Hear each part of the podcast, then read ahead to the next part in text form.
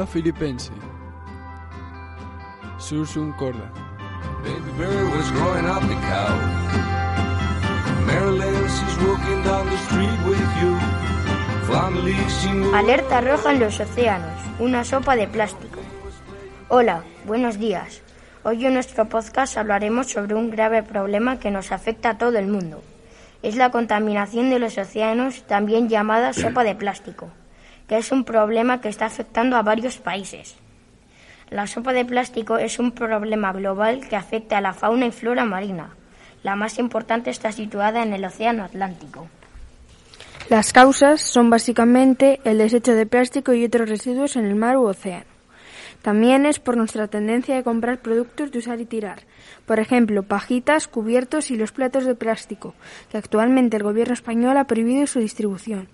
Por lo que los residuos tardan en descomponerse 500 años, pero se van fragmentando en pequeños trozos llamados microplástico. Además, es ilegal el desecho de residuos a cualquier mar, río, lago u océano.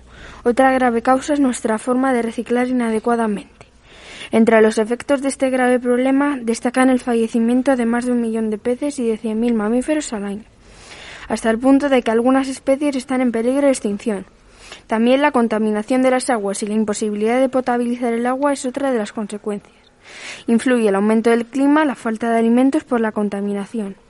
Las mareas arrastran la basura que posteriormente llegan a la playa.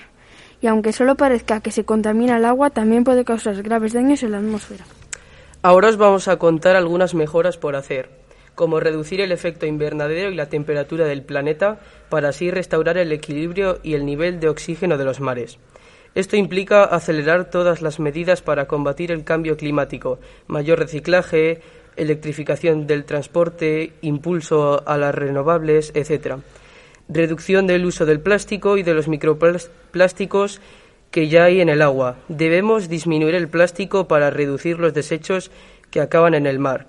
Del mismo modo, hay que eliminar el que ya está en el agua. Por desgracia, ninguna solución que tenemos ahora es 100% efectiva, pero se están estudiando nuevos métodos de, extracción para filtrar a las bacterias que se alimenten de plásticos.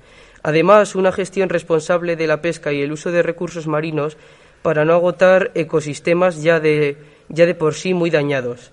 También es importante una agricultura más sostenible, que, redu que reduzca el uso de pesticidas que acaban llegando al agua. Por último, es importante mejorar la gestión de residuos eliminando de una vez por todas los vertidos a corrientes acuáticas. Ahora os vamos a hablar de los principales lugares con los mares más contaminados, que son China como, el, Estado responsable de arrojar más productos de plástico en los océanos, con un total de 8,8 millones de toneladas métricas. Al país con capital Pekín le siguió Indonesia con 3,3 millones y Filipinas con 1,9 millones. Mejoras que podemos hacer. Utiliza menos productos de plástico. Haz compras sostenibles de productos de mar. Usa productos biodegradables en las playas. No tires basura en las playas. Viaja por el mar responsablemente. No compres productos que afecten a la, vida marina. Reduce las emisiones del CO2 y consumo de energía. Apoya organizaciones que trabajan a favor de los océanos. No bebas agua embotellada. Reduce y recicla. Conclusión. No hay que contaminar para que los seres del agua puedan vivir en paz sin tener miedo a morir atrapados en plástico. Tampoco tendríamos que utilizar tantas pajitas, platos cubiertos de plástico. Y utilizar más de metal, papel, madera, etc. Muchas gracias por escucharnos.